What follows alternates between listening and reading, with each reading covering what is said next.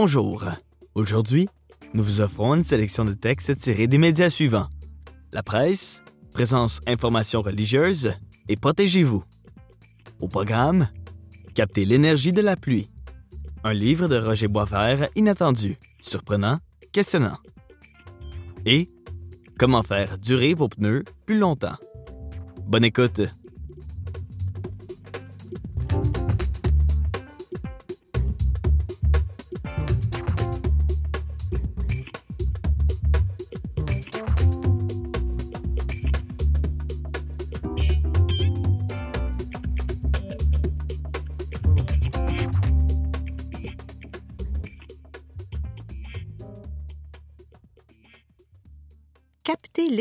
De la pluie.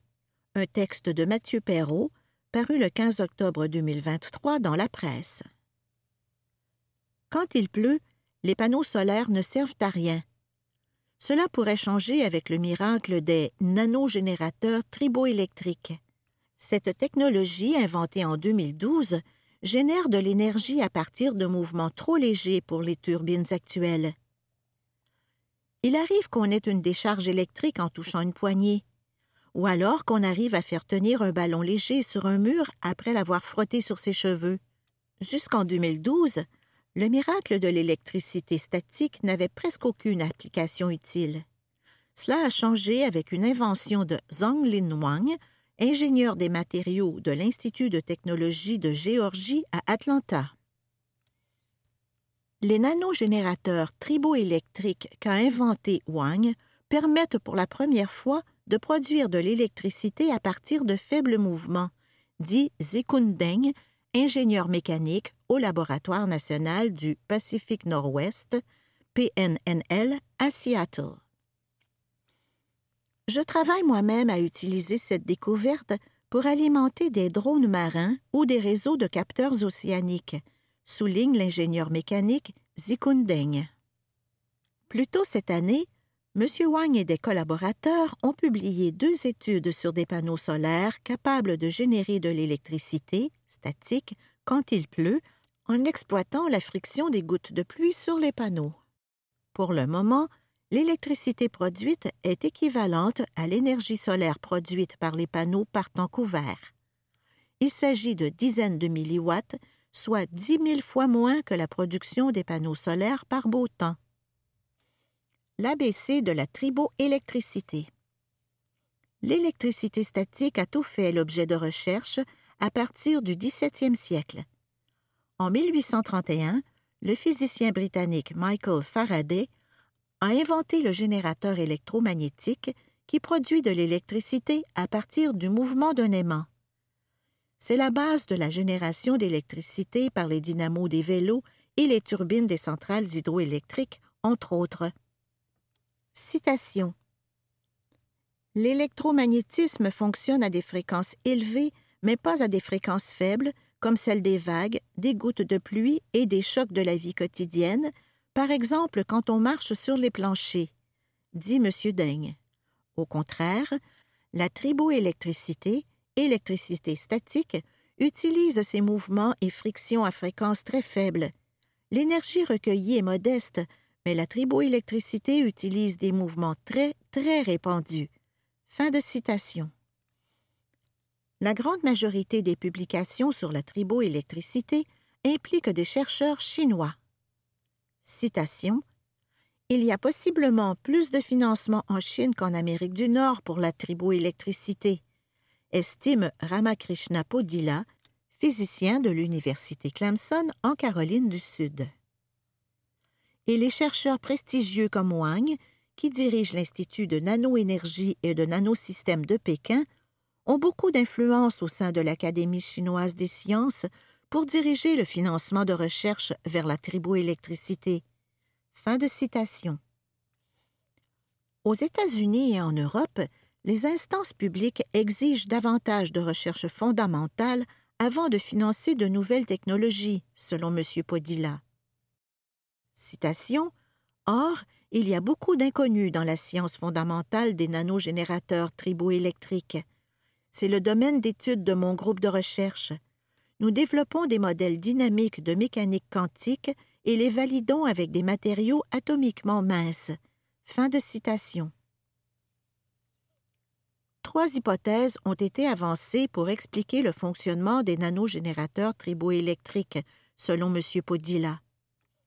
Il pourrait s'agir de particules chargées comme des électrons qui passent d'un matériau à un autre lors de la friction. Ou ce sont des ions, des particules chargées plus grosses, qui font le saut d'un matériau à un autre.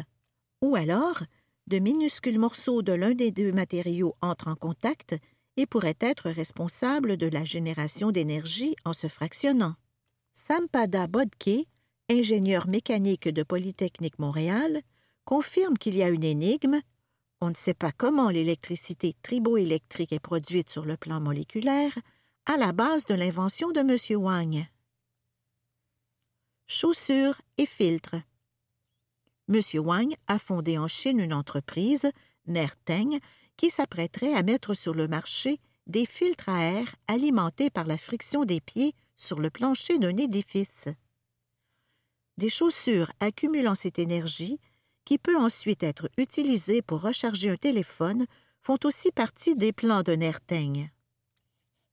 D'autres chercheurs planchent sur des textiles capables de générer de l'énergie triboélectrique grâce au mouvement de ceux qui les portent. M. Wang a aussi mis au point une sphère à l'intérieur de laquelle une autre sphère bouge au gré des vagues quand le tout est mis dans la mer, générant ainsi de l'énergie triboélectrique. Dans des conférences, le chercheur de Georgia Tech a avancé qu'un réseau de moins d'un kilomètre carré de ces sphères pourrait alimenter une petite ville. M. Deng, de son côté, a testé des réservoirs intérieurs des capteurs dont les instruments et l'antenne de télécommunication sont alimentés par le mouvement des vagues. La prochaine étape, d'ici un ou deux ans, est de faire un test en océan, puis de les utiliser dans des environnements difficiles comme l'Arctique, où on ne peut pas facilement changer les piles de ces capteurs, dit Zinkundeng, ingénieur mécanique. Pourra-t-on alimenter des appareils électriques ayant besoin de plus d'énergie, par exemple un électroménager? M. Deng pense qu'il suffira d'augmenter par un facteur de 100 l'efficacité des nanogénérateurs triboélectriques.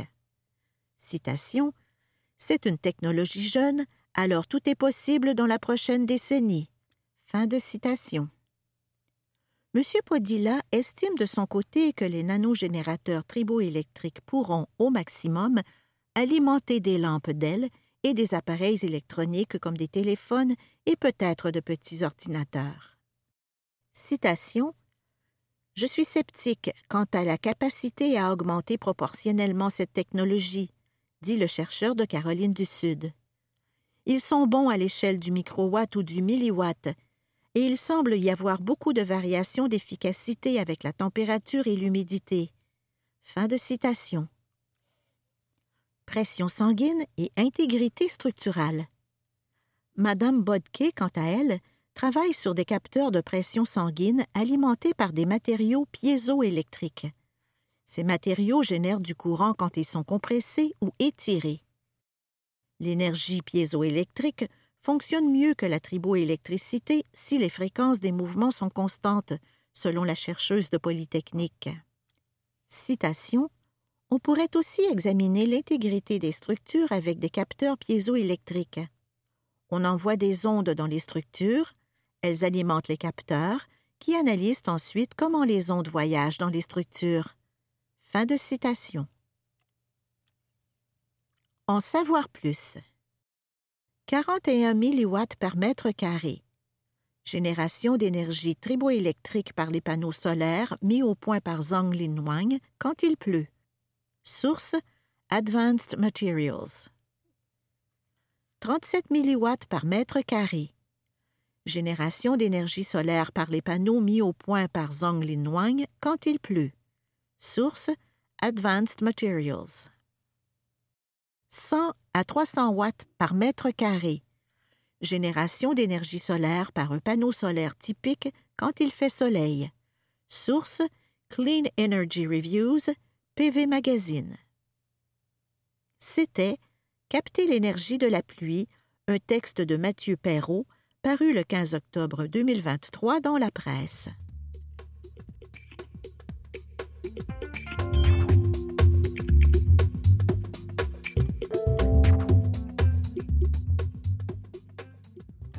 Un livre de Roger Boisvert, inattendu, surprenant, questionnant.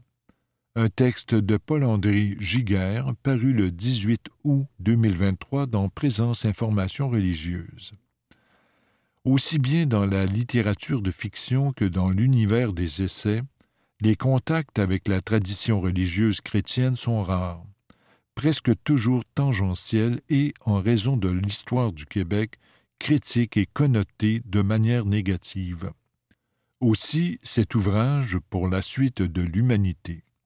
Une lecture agnostique des vertus théologales parue chez Édition Carte Blanche en 2023 d'un docteur en théologie affichant et développant une posture agnostique fait-il figure d'ovni dans le paysage littéraire et sa publication chez Carte Blanche soulève l'hypothèse que son manuscrit n'aurait pas trouvé grâce chez les éditeurs conventionnels.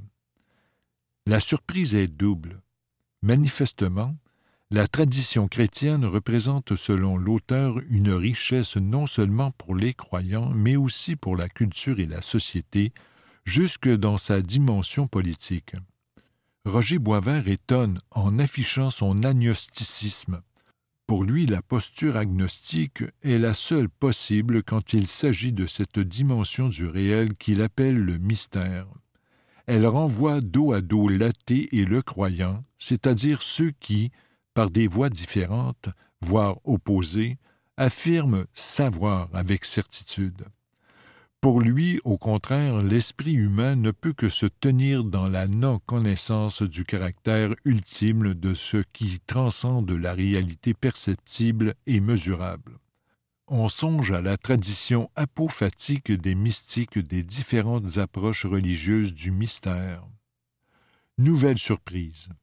L'auteur place au cœur de sa réflexion la triade chrétienne des vertus théologales que sont la foi, l'espérance et la charité, une triade qui apparaît dès les premiers écrits chrétiens vers le milieu du premier siècle, lettres de Paul de Tarse. Son ouvrage déploie une impressionnante relecture religieuse de ces attitudes fondamentales qu'il qualifie de dynamisme génératif et considère universelles.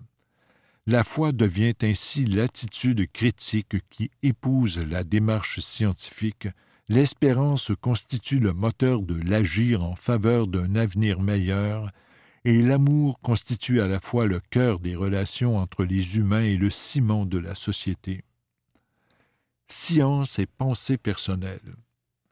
En fil de chaîne de l'ouvrage tissé serré revient le rapport que chacun entretient avec soi, avec les autres, avec la nature et avec le mystère, et en fil de trame, sur horizon de crise climatique, la science et le capitalisme. Pour Boisvert, le développement de la pensée personnelle et l'activité éducative et politique trouvent dans la science leur seul fondement solide.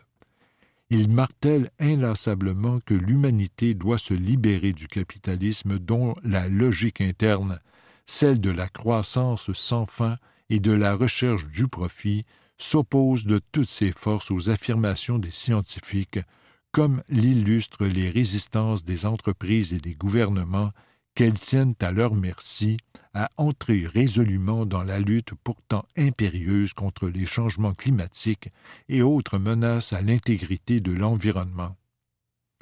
Capitalisme et péché originel.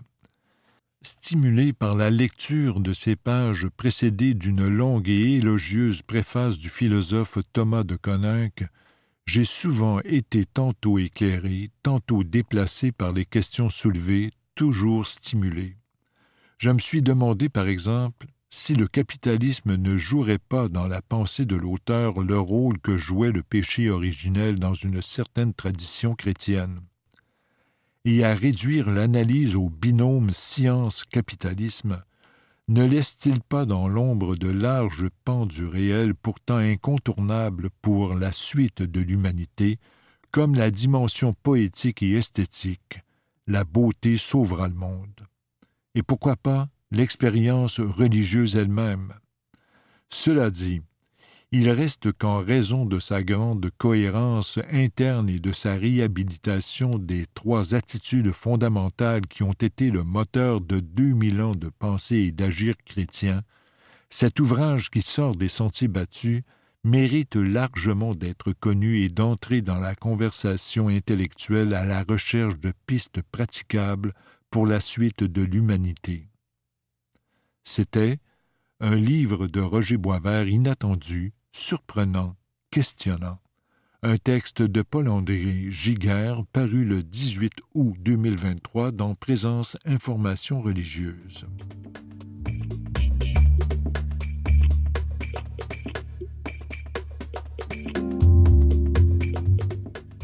Comment faire durer vos pneus plus longtemps?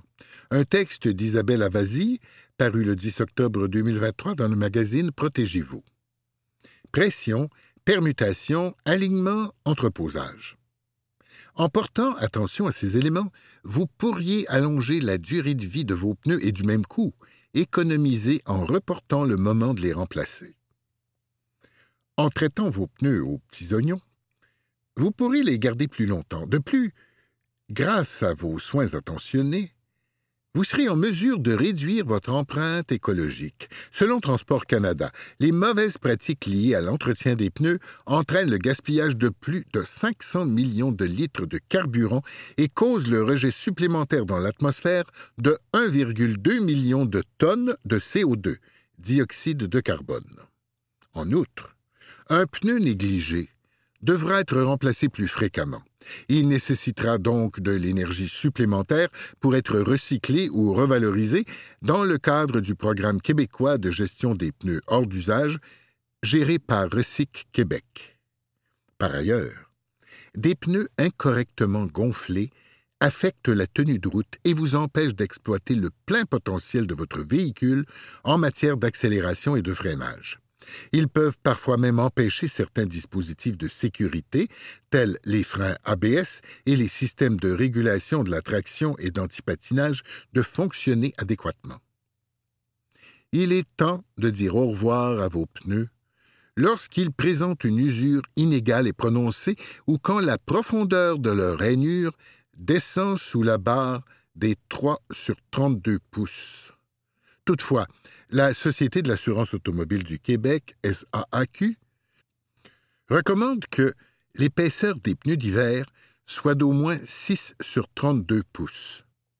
Vous pouvez mesurer vous-même l'usure de vos pneus à l'aide d'une jauge conçue à cet effet qui se vend environ 5 dollars dans les magasins de pièces automobiles. Plus précise que l'utilisation d'un 25 cents, elle vous permettra de chiffrer adéquatement la profondeur de la bande de roulement. La pression des pneus. La pression des pneus fluctue en fonction de la température. Par temps chaud, le pneu se gonfle et durcit, mais il se ramollit lorsque la température chute. Une pression non conforme aux recommandations du fabricant entraîne une détérioration prématurée du pneu, affecte la tenue de route et accroît la consommation d'essence, ainsi que le risque de crevaison. Transport Canada rapporte qu'un seul pneu sous-gonflé de 56 kPa ou KPA, 8 livres par pouce carré ou livres par pouce carré, peut voir sa durée réduite de 15 000 km et faire grimper la consommation de carburant de 4% Un pneu sous-gonflé augmente la résistance au roulement et provoque une usure sur les côtés de la bande de roulement, souligne Yves directeur du développement du programme NAPA NextDrive, une certification qui atteste de l'expertise des ateliers NAPA Autopro dans l'entretien et la réparation des véhicules dotés d'une motorisation électrique ou hybride. À l'opposé, un pneu surgonflé laissera sa marque au centre de la bande de roulement où un renflement se forme.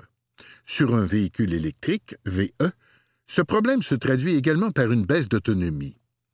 Le spécialiste recommande de vérifier régulièrement la pression à l'aide d'un manomètre de qualité lorsque les pneus sont froids pour éviter des résultats erronés. La pression à l'intérieur des pneus sur un véhicule qui a roulé pourrait varier légèrement. Il existe plusieurs types de manomètres. classique ou à affichage numérique. La qualité diffère en fonction du prix, qui varie entre 10 dollars et plus de 45 dollars. Notez qu'un manomètre classique coûte moins cher que le modèle à affichage numérique et fonctionne sans pile. Vous pouvez le ranger dans le coffre à gants ou la console centrale. Le gonflage à l'azote des pneus. Un pneu gonflé à l'azote affiche une pression qui fluctue moins en fonction de la température extérieure, puisque ce gaz s'échappe moins que l'air à travers les parois perméables des pneus. Néanmoins, pour avoir une incidence significative, les pneus doivent contenir uniquement de l'azote pur. Ainsi, le technicien doit disposer des bons équipements pour s'assurer de faire le vide à l'intérieur du pneu avant d'y injecter de l'azote. Il vous en coûtera de 4 à 6 dollars par pneu. Normalement, vous ne devriez pas avoir à regonfler vos pneus avant votre prochain changement. En revanche, les inégalités de la chaussée peuvent parfois entraîner une fuite de gaz imprévue. Le TPMS. Le système TPMS, Tire Pressure Monitoring System, ou contrôle automatique de la pression des pneus, équipe aujourd'hui la grande majorité des véhicules. À l'aide de capteurs installés sur les pneus ou les jantes, il vérifie la pression d'air ou le diamètre du pneumatique. S'il détecte une réduction du diamètre ou une baisse de pression sous le seuil recommandé, il en avertit alors le conducteur. Un pneu légèrement sous-gonflé s'usera beaucoup plus vite que si la pression dépasse quelque peu le niveau préconisé. Une simple différence de trois ou quatre lignes sur le manomètre lors de la prise de pression pourrait endommager sévèrement votre pneu à long terme, prévient Éric Leblanc, spécialiste du pneu et président de l'atelier mécanique.SV Royal à Saint-Hyacinthe, qui ajoute Même si, à première vue, tout vous semble normal, vous devriez planifier rapidement une visite chez votre garagiste. La permutation des pneus. Recyc Québec souligne qu'une permutation réalisée de façon régulière améliore l'adhérence des pneus et augmente leur durée de vie. Effectuée tous les six mois, 10 000 km, cette action assure une usure uniforme de la bande de roulement. Habituellement, votre garagiste la fera au moment de votre changement de pneus. En raison de leur poids plus imposant et de leur couple instantané, les VE requièrent au minimum une permutation aux 8000 km, précise Jean-Philippe Grondin, directeur des opérations à véhicules électriques Simon André à Trois-Rivières. L'alignement des pneus. L'alignement vise à recalculer et réajuster les angles des roues, explique Yves. En les réalignant selon les spécifications d'origine du constructeur, cela évite une usure inégale des pneus. L'alignement se fait habituellement une fois par année lors de la pose des pneus d'été, poursuit l'expert. C'est un fait. Les nombreux nids de poules qui pullulent durant la saison hivernale et tous ces trous que vous n'avez pu éviter à cause de la chaussée enneigée désalignent presque inévitablement vos pneus. Par ailleurs, Yves signale que, dans le cas d'un VE, vous devriez demander à votre technicien de lubrifier vos freins par la même occasion. L'indice de charge est la cote de vitesse. L'indice de charge, indiqué sur le flanc du pneu à droite du diamètre de la roue, indique le poids maximal que peut supporter le pneu. Par souci d'économie, certains automobilistes seront peut-être tentés de se procurer des pneus avec un indice plus bas que celui qui est prescrit par le constructeur, étant donné qu'ils sont moins chers à l'achat. Attention toutefois. De tels pneus seraient alors incapables de prendre la puissance déployée par le moteur et la traction et ils pourraient surchauffer. Représentée par une lettre qui suit immédiatement l'indice de charge, la cote de vitesse vous renseigne quant à elle sur la vitesse maximale qu'un pneu peut supporter. Vous ne devriez pas rouler avec des pneus dont la cote est inférieure à celle des pneus d'origine.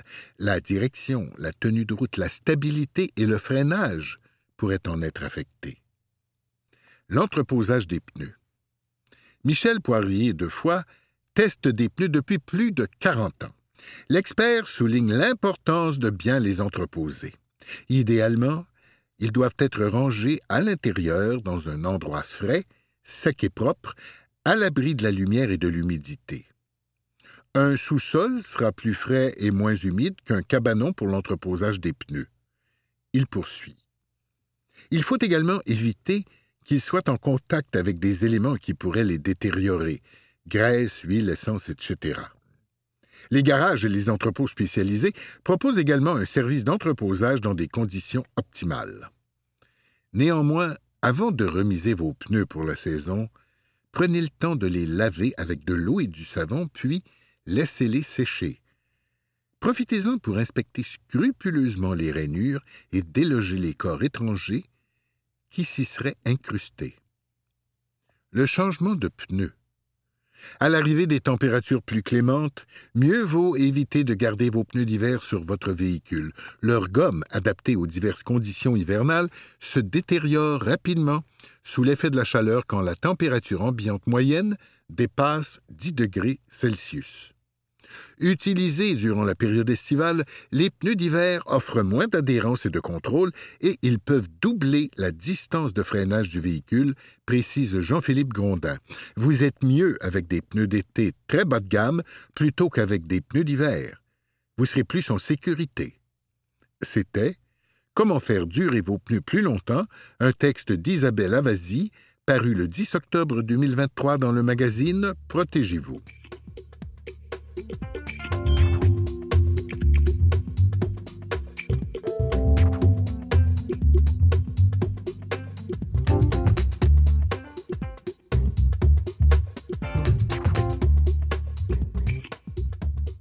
Vous pouvez retrouver cette émission sur le site de Canalem à l'adresse canalem.musivoix.com. Cette émission est rendue possible grâce à Jocelyne Langevin, Robert Chartier et Gilbert Lepage à la lecture, Francine Thériault et André Lebeau à la recherche, Nicolas Wartman à la présentation et au montage.